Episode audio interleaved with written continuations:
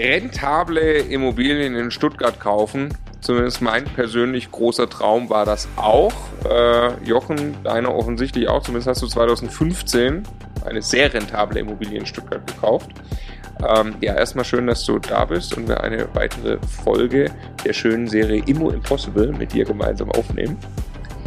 Ähm, ich sitze hier dir gegenüber alleine. Also mein Name ist Marco und äh, der Stefan ist nicht dabei in dieser Folge, weil der Stefan ein Paket für die Bank vorbereiten muss. Das muss jetzt raus. Wir haben gerade die Nachricht bekommen, sehr wichtig, dass das rausgeht, ähm, weil wir tatsächlich im Ankauf einer Immobilie sind und das muss in dem Fall vorgehen. Insofern musst du mit mir Vorlieb nehmen, Jochen. Ähm, aber ich denke, wir kriegen es auch ganz gut zu zweit. Ja.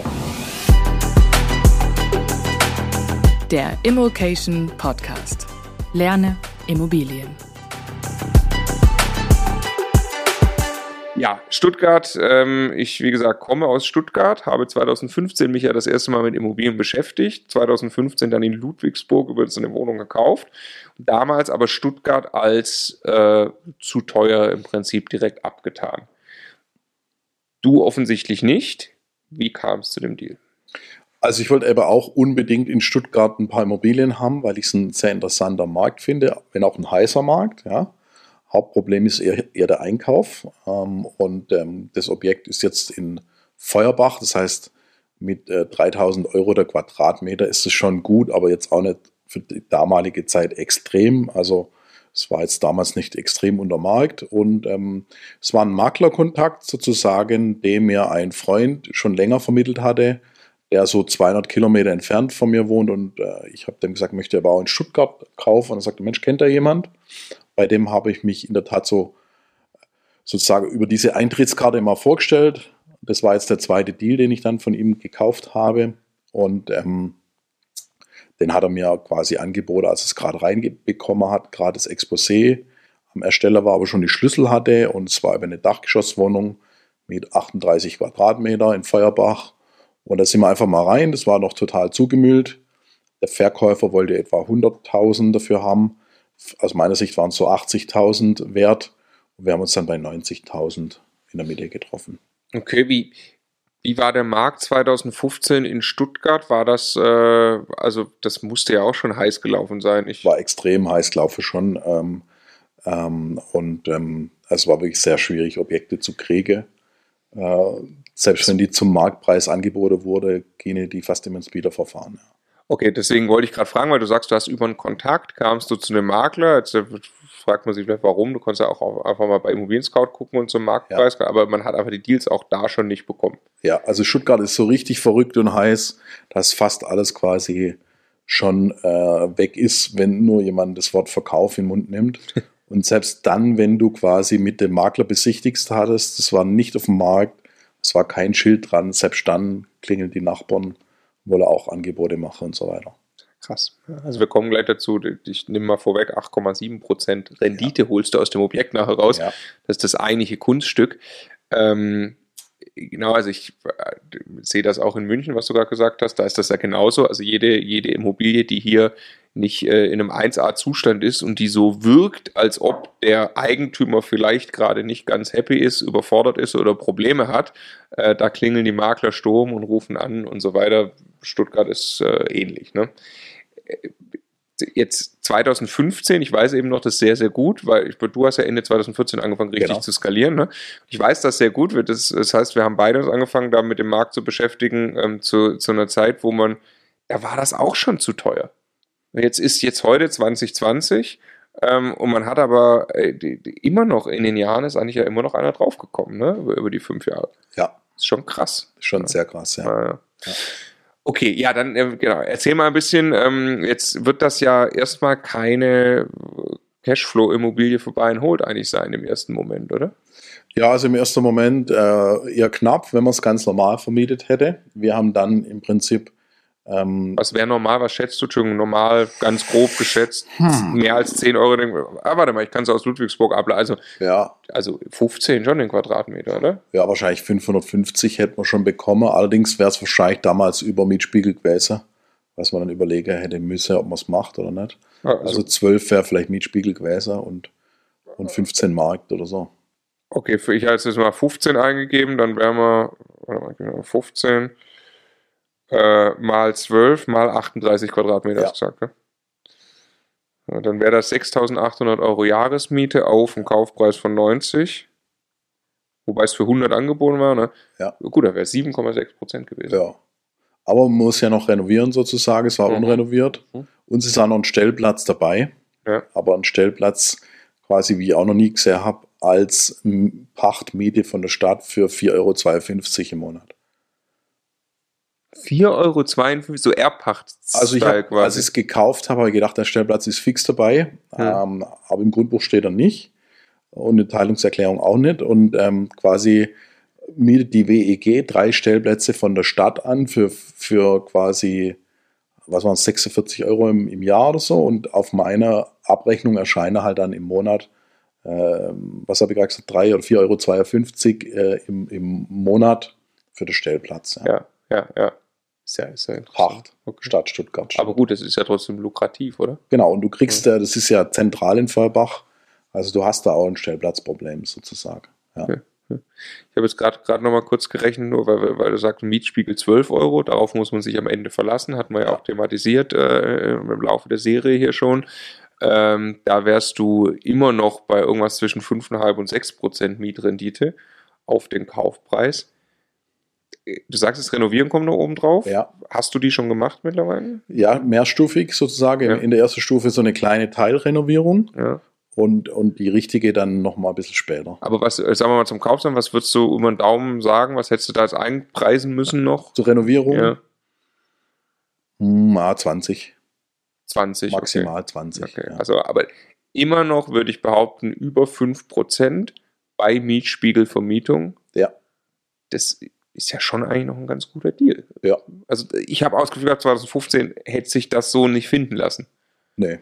Ja, okay. Es war halt wieder ein Rohdiamant. Also es sah richtig scheiße aus, man musste Ja, es halt okay. erkennen. Ja, Das Objekt war jetzt sozusagen auch n- nicht das Neueste.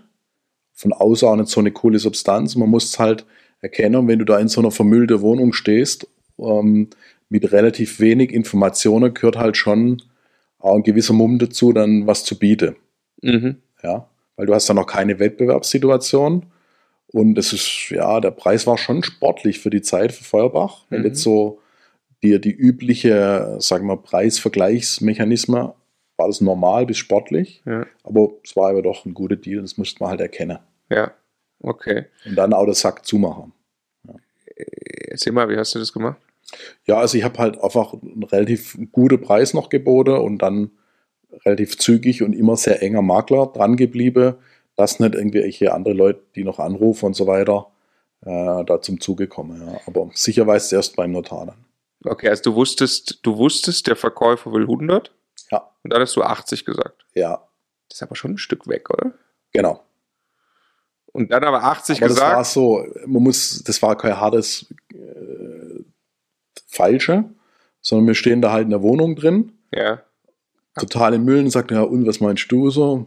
Ja, 100 hat er gesagt. Ich sage, hm, jetzt schauen wir eigentlich eher 80, oder? Ja, ich guck mal, was ich machen kann. Wäre Mitte auch okay? Ja, wahrscheinlich schon. Also es war jetzt nicht so hart, sonst kann der Deal weg sein, ja. Ja, aber super, das ist genau das, was, was, was ich finde, was wir, was wir hier rausarbeiten. Äh, so, wie, wie, wie läuft sowas? Das Ja. ist ja genau spannend. Ja, okay. Und dann hat er, was ist dann eng dranbleiben? Du, das war offensichtlich Ja. ein Kontakt von dem, du hattest schon mal Ja. von dem gekauft, das heißt, Ja. der kannte dich. Genau, Hast du den dann jeden Tag angerufen einmal, jeden zweite. und hast was gesagt? Hey, du, ich wollte nur Ja, sicherstellen. genau, und äh, irgendwie noch eine Rückfrage oder ich habe da gerade noch was geschickt und so. Und, und er hat dann auch gesagt, ja Mensch, also da haben jetzt noch irgendwie andere Leute angerufen. Hab das Objekt gar nicht online, keine Ahnung, woher die das wissen und so weiter. Und ja, also sicher weiß es ja nie. Okay, und dann ging es aber offensichtlich Genau. zum Notar Genau. und es gab auch keins, der hat nicht plötzlich nur zu dir gesagt, du, jetzt hat jemand 110 geboten oder Genau. müsste der ja vorlegen, wenn da jetzt jemand anders 110. Ja, muss Ja. er? Muss er? Nee, also juristisch muss es nicht. Juristisch muss es nicht, ne, der Makler. Wenn der Verkäufer sagt, 90 ist okay, Ja, muss es nicht. Ja. Und es ist ja auch die Frage, bei mir wusste er ja schon, dass ich safe bin, dass ich mich an das halte, was ich sage. ja, Wenn jetzt der Nachbar 110 bietet ohne Finanzierung, muss er sich halt gut überlegen, was macht er damit, weil damit kann man sich ja zum Affe machen dann. Mhm. Ja, wenn Mhm. der dann keine Finanzierung kriegt oder jetzt ein sicherer Deal platzt oder ähm, der dann kurz vor Notartermin sagt, ah, übrigens doch 85, ähm, weil ich habe gesehen, da irgendwie ist ein, keine Ahnung, irgendwas gefunden noch. Sehr interessanter Aspekt, dass der Makler ja auch einen Ruf hat, dass der Makler gegenüber dem Verkäufer sich ja auch positioniert. Und in dem Moment, wo er jemanden vorschlägt, sagt er ja in so einem kleinen, wie in so einem kleinen Nebensatz eigentlich nur mit und es wird klappen mit dem. Sonst sollte er den ja Genau. nicht vorschlagen. Und er Ne? kann ja auch einen Das- Deal verlieren. Mhm. Also Mhm. das war eine Erbegemeinschaft und wenn eine Erbegemeinschaft mal sagt, ja, passt und alle sind d'accord, ist es für den Makler auch gut, weil wenn, wenn der da jetzt rumeiert ähm, und es zieht sich und hin und her, dann kann es auch mal passieren. Erbegemeinschaft ist immer sehr schwierig, äh, sage ich mal, unter Kontrolle zu halten für den Makler. Ja. Ähm, Genau. Und für den Makler ist am Ende nicht so groß entscheidend, ob da noch ein bisschen was der Hauptsache der Deal. Ne? genau. Wenn der einen schnelleren Deal-Durchsatz hat, verdient er viel Ja. mehr Geld, wie dass er Genau. nochmal. Für den war es ja auch schwierig einzuschätzen, äh, weil das Objekt mussten wir renovieren, äh, es sah nicht gut aus und so weiter. Ähm, Arbeitest du mit äh, zusätzlichen Maklerprovisionen irgendwie? Wenn es sein muss, ja.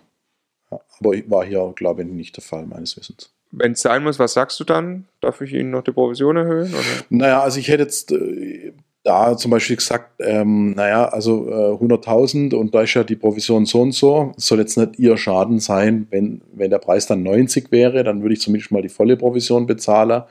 Und man kann dann argumentieren, man sagt, wenn Sie sich für mich ja einsetzen, haben Sie ja mehr Aufwand und soll nicht Ihr Schaden sein, dann ersetze ich Ihnen einen Betrag X und so weiter. Da muss man sehr vorsichtig sein. Also ist legal, aber kann der ein oder andere Makler äh, falsch verstehen. Und das war jemand von, sage ich mal, einem, einem größeren Art öffentliche Institut, wo das auch gefährlich werden kann. Das kann auch passieren, dass der Makler dann sagt, also mit so jemand mache ich keinen Deal. Okay. Ja. Ja, ja. okay. Ja. Dann erzähl uns mal von der von der äh, Wohnung und der Sanierung, Entwicklung, Genau. was ist da passiert? Also wir waren dann beim Notar und dann bei der In- Inbestandnahme habe ich ein relativ interessantes Angebot von einem Vieter, Wiedervermieter bekommen. Sozusagen der die Apartments anmietet zu einem bisschen höheren Preis. Mhm. äh, Teil renoviert, aber nur das Nötigste. Das bezahlst du auf Rechnung von ihm. Mhm. Und dann vermietet er die, sage ich mal, möbliert Kurzzeit, Langzeit weiter und hat eine Marge dran. Mhm. Und für mich war das dann quasi ein bisschen mehr Ertrag, relativ wenig Aufwand. Da habe ich quasi Ja gesagt. Habe dem auch gleich zwei oder drei Objekte gegeben. Mhm. Äh, Leider war es halt eine UG, Mhm. die noch frisch am Markt war, die dann relativ schnell gewachsen ist auf 100, 200 Objekte und die dann irgendwann den Überblick verloren hat. Und es gab in dem Haus viel Ärger, äh, lärmmäßig, und die haben sich nicht dran gehalten. Also ich habe dann äh, von der Ärger von der Hausverwaltung bekommen und musste dann die quasi sagen, hier, das geht so nicht. Und die haben sich aber trotzdem erkannt, also haben nie eine Kehrwoche gemacht, waren halt Mhm. laut und so weiter. Und irgendwann haben sie auch keine Miete mehr bezahlt. Echt? ja. Okay. Und ähm, dann quasi haben wir es zum Anwalt gegeben. Und kurz vor Ernsthaftigkeit gab es dann äh, mehrere Telefonate bei mir direkt und man wollte das dann mit kurzfristiger Mietnachzahlung lösen, die kam aber nie. Und kurz bevor es aber ein Urteil gab, haben sie dann die Wohnung quasi freiwillig zurückgegeben, den Schlüssel. Äh, auf der Miete sind wir zum Teil sitzen geblieben. Okay, das war, also ich habe äh, was sehr ähnliches gemacht in Ludwigsburg. Das nennt sich ja Rent-to-Rent. Ähm, Und da gibt es tatsächlich ein paar, die da unterwegs sind. Wir haben sehr gute Erfahrungen gemacht, muss ich sagen. Äh, da funktioniert das bisher tadellos. Wir überlegen, dass wir den ähm, drei Jahre befristeten Vertrag jetzt auch verlängern. Mhm. Weil was ich ja schon sehr erstaunlich finde, man gibt eine unrenovierte Wohnung Mhm. äh, an die, die haben in unserem Fall sogar auf eigene Kosten renoviert. Mhm. Ja, ähm, aber genau, was haben die denn gemacht da? So, Also die Wohnung, die war teilmöbliert, die haben einfach entmüllt, äh, eine neue Duschwanne gemacht und ein paar Schönheitssachen, das war's. Also, Boden oder so, nicht? Nee, es war eher so eine Monteurswohnung dann. Also zwar möbliert, aber alt. Okay, und wie lange ging das Spiel? Nicht so lang, gefühlt ein Jahr, eineinhalb. Und dann hattest du aber ein paar Monate Mietausfall? Ja, also einen Teil haben sie dann bezahlt. Ähm, am, am Ende sind vielleicht zwei, drei Monate hängen geblieben. im Feuer waren es sechs oder so mal. Eben würdest du rückwirkend nicht wieder machen demnach. Nein, also zumindest nicht mit der Firma. Ja, ja, ja also deswegen, ich, das Modell ist äh, bekannt, Ja. funktioniert auch, Ja. aber okay, dann nicht. Das war ich mein Glück, Mhm. weil ähm, dann habe ich gesagt, okay, dann muss ich das jetzt selber machen äh, und haben es dann richtig komplett renoviert, also von mit Komplettstreiche, Möbelaustausche, ähm, Teil des Bades nochmal machen, haben sie richtig schön gemacht dann, äh, also möbliert, fast gestaged und haben sie dann quasi über eine Agentur möbliert, vermietet, die quasi eher an ein bis zwei Personen sowas vermietet. Ähm, man muss wissen, das Objekt ist quasi 400 Meter von, von Bosch Mhm. und äh, irgendwie eineinhalb Kilometer von Porsche, äh, heute größte Baustelle Deutschlands für Porsche Taycan. Mhm. Äh, also äh, da gibt es ganz gute Nachfrage nach so möbliertem Wohnraum. Und mit 38 ist es auch nicht zu groß, nicht zu teuer. Mhm. Es hat einen schönen Markt. Ja. Okay, äh, ähm, wie hast du die Sanierung genau beauftragt und geplant? Ja, also ich hatte Glück, dass man kein Heizung und Elektro machen muss äh, und quasi also hauptsächlich Optik. Und das hat quasi ein Allrounder-Team gemacht. Die haben mir einfach ein Angebot gemacht und ich habe es ein, zwei Mal kontrolliert und dann war es fertig. Und dann haben wir es halt möbliert. Quasi, ich habe das so eine Art Team, die das äh, freiberuflich nebenher für mich machen. Damals eher als Hobby. Heute machen die das hauptberuflich. Ähm, und ähm, genau in Abstimmung mit mir, was ich für einen Stil will, wurde das dann äh, möbliert noch. Okay, der Allrounder erstmal noch, Ja, der, den hast du gekannt schon zu dem Zeitpunkt? ja. Wie hast du den aufgebaut? Äh, auch wieder übers Netzwerk. Also ich habe immer rumgeheult, dass ich keine gescheite Handwerker habe. Und dann hat irgendwann ein Freund von mir auch ein paar hundert Kilometer entfernt mir mal sein größeres Team ausgeliehen. Das war aber äh, immer nur so für ein, zwei Bausteller. Äh, und ich werbe auch nie jemand ab. Also ich habe das bewusst so gemacht, das ist jetzt nur übergangsweise und wenn immer nur freiwillig und auf Anfrage. Und irgendwann hat sich aber von denen sechs, acht Leute haben sich zwei rausverstritten sozusagen. Und die wollte unbedingt dann für mich arbeiten. Und wir haben das dann zweimal abgelehnt. Damals hatte ich noch einen Bauleiter, äh, so einen Polier, äh, der das für mich alles koordiniert. Und ähm, denn die haben dann unbedingt wollen und dann haben wir zweimal quasi erst Nein gesagt. Und beim, beim dritten Mal haben wir gefragt, dann haben die gesagt, ey, die haben sich eh verstritten, also die gehen eh weg. Und wenn sie dann zu dir gehen, umso besser. Ja. Und dann sind die sozusagen in mein Power-Team gekommen. Geil, ist wieder Karma, gell? Also das ist so, finde ich, du hast da so ein paar Regeln. Genau, Das eine davon, ich werbe dann niemand ab, genau, äh, weil das ist einfach nur fair. Ist also, beziehungsweise es wäre extrem hinterlistig, genau. dann zu sagen, ich versuche den Kontakt mir unter den Nagel zu reißen, der mir jemand anders vermittelt hat. Der vermittelt mir ja nie mehr aber was. Und Ja. ich will ja, dass er mir in Zukunft zehnmal irgendwas vermittelt. Ja. Und so jetzt äh, kommt es dann trotzdem wieder im Genau. Guten Und der braucht auch nie Angst haben, mir was zu vermitteln. Ja. Deshalb würde er immer mich mit einbeziehen in seine Überlegungen und nicht erst ganz am Schluss, wenn es gar nicht anders geht, mir was vermitteln, sondern weil er weiß, er ist immer safe, wenn er mit mir irgendwas teilt. Sehr, sehr, da gibt es so viele andere. Da Ja. gibt es so viel, das ist, äh, ja. Ähm, und wenn du jetzt sagst, die haben dann für dich gearbeitet, du stellst ja nicht, oder du hattest einen Bauleiter, stellst du die Fulltime an? Nee, also der Bauleiter, der hat für verschiedene Firmen gearbeitet, auf, auf, auf Rechnung, auf Stundesatz. Der war ja auch kein echter Bauleiter, sondern ein Polier. Mhm. aber der hat für mich koordiniert und der konnte halt auch einschätzen, sind die Arbeiter gut oder schlecht und, und könnte auch zum Mond mal selber kurz eine Mauer hochziehen oder sowas. Ähm, und genau, der hat es sozusagen koordiniert und die Handwerker, die haben natürlich auch nicht nur für mich, die machen zwar viel für mich, aber nicht nur für mich, sonst wäre es ja Scheinselbstständigkeit, also die machen halt Angebote, dann können die machen, was sie wollen, sage grob einen Termin und Okay. Und hast du da aber nicht Sorge, dass du kommst mit der nächst gekauften Immobilie, dann muss es schnell gehen oder da zieht ein Mieter aus, es muss schnell gehen und dann ist aber, sind die gerade nicht verfügbar? Ja, das Problem hast du, aber ähm, das hast du eh. Also wenn du gar niemand hast jetzt in deinem engeren Power-Team, dann ist das Problem noch schlimmer. Und wenn du, vor allem wenn du es sofort anfangen musst, wird es immer teuer oder schlecht. Das heißt, ähm, ich plane mittlerweile, damals habe ich es noch nicht gemacht, aber heute einfach Baustelle Vorrat. Also diese habe 15 Objekte, die ich sanieren will. Entweder schaffe ich 15 oder schaffe ich halt nur 7 oder 8, aber ich habe immer freie Objekte zum Sanieren. Dann können die zum Teil auch durcharbeiten oder ich warte halt mal. Aber wie koordinierst du das mit den Mieterwechseln? Die sind leer alle. Die sind leer, aber du du lässt die leer stehen. Die habe ich frisch eingekauft, die waren schon leer. Ach so. Und für mich ist es viel schlauer zu sagen, ich, ich, ich lasse die leer stehen, als wenn ich jetzt mega Druck mache und die schnell renoviere. Dann kostet halt eine Renovierung, die 12.000, kostet halt 20 und ein Leerstand kostet mich vielleicht die Rate von 200, 300 und fiktiv entgangene Miete, klar. Aber früher habe ich immer gesagt, ein Objekt steht maximal einen Monat oder zwei leer. Habe aber dann einfach bemerkt, dass ich dann viel mehr zahle fürs Renovieren, viel mehr Ärger, Stress und Druck habe. Und so habe ich immer, und es gibt da immer wieder Leute, äh, die sagen, oh, hast gerade irgendwie was, wenn ich Leerlauf habe. Und das ist auch wieder cool, wenn ein Handwerker weiß, der kriegt bei mir immer irgendeine Arbeit und sagt, ja, habe leer hier, holst du Schlüssel, fängst an. Mhm. Ist viel besser, wenn Leute anrufen und sagst, wann könnt ihr, wann könnt ihr. Ja, ja, ja. Absolut, absolut, ja. Genial. Okay, dann lass uns jetzt mal zu dem Möblierer kommen. Ja, Äh, auch, da im Prinzip die gleiche Frage. Wie bahnt man so eine Geschäftspartnerschaft an? also es ist ein Freund von mir, den ich schon lange kenne. Und ein anderer Freund von mir, der hat ein Küchenstudio.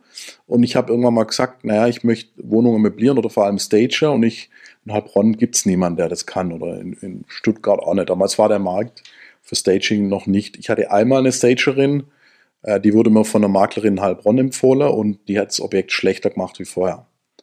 Also die war sogar im Verband und die hat das Objekt selber gestrichen. Aber sowas habe ich noch nicht gesehen. Und hat gebrauchte, verstaubte Möbel von ihr reingestellt. Und die waren, also wirklich, war schlimmer als war, waren schade. Und ab da war ich eher ein bisschen vorsichtiger mit, mit so Staging und so. Und dann hat mein Freund mit dem Küchenstudio gesagt, ey, also hier der so und so, der hat da Händchen dafür. Der hat schon mal für eine Freundin von mir privat eine Wohnung eingerichtet.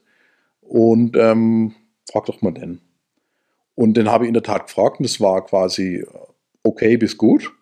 Und so hat sich das dann über die Jahre entwickelt. Ich habe ihn dann gefördert, gefordert, gefördert und äh, ihm hat es Spaß gemacht nebenher und irgendwann wurde es halt zu viel. Und dann hat er gesagt, Mensch, ist eigentlich sein Traum, äh, Zeitmillionär zu werden. Mhm. er Mhm. möchte es eigentlich hauptberuflich machen und, und die anderen Geschichten runterfahren oder gar nicht machen.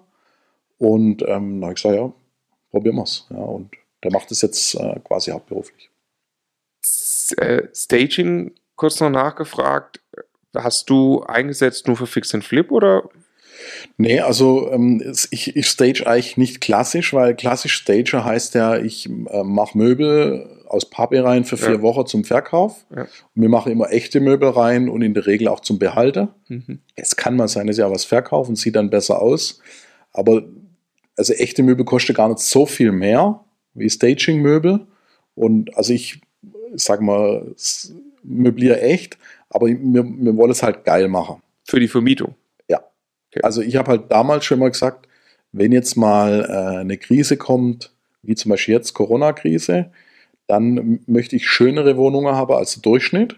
Wenn der Markt stark zurückgeht, will ich immer noch vermieten können. Mhm. Ja? Mhm. Äh, weil dann gibt es eine, vorher war es so, es gab nichts zur Miete und äh, dann gibt es irgendwann eine Auswahl. Und dann möchte ich halt zu denen gehören, wo der Mieter trotzdem sagt, wow. Okay, das heißt in Feuerbach, du hast dann, also es- diese Rent-to-Rent-Geschichte war nach anderthalb Jahren gegessen. Genau. Dann hast du saniert. Äh, was hast du dann alles gemacht? Genau, also, Also Böde, Wände, Decke, ähm, die braune Balke haben wir nicht gestrichen. Ansonsten haben wir die, die fest verbaute Möbel weiß gestrichen. Da war Ja. zum Beispiel ein Einbauschrank und festes Bett. Es war so eine eine Halbzimmerwohnung, also schöne Dachgeschosswohnung mit einer separaten Schlafkammer und auf dem Gang nochmal eine Lagerkammer mit 5 Quadratmeter Grundfläche. Da haben wir dann das auch weiß gestrichen alles. Einfach modern gemacht. Das, der Badboden haben wir schwarz gemacht. Ja. Die Küche haben wir foliert. Die haben wir drin gelassen. Zum Teil neue Geräte.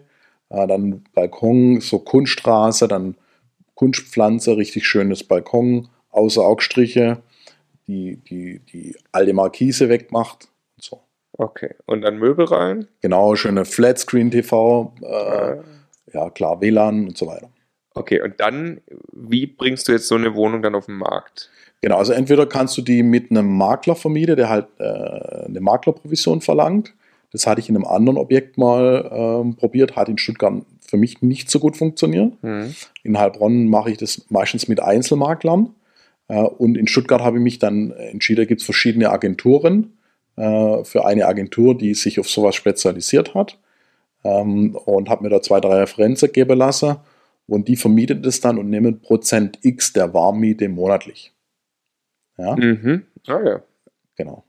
Also das heißt, Mieterwechsel und all damit hast du gar nichts zu tun? Wenig. Also normalerweise, ähm, also gibt es verschiedene Pakete sozusagen, ob äh, die Übergabe machen soll oder nicht.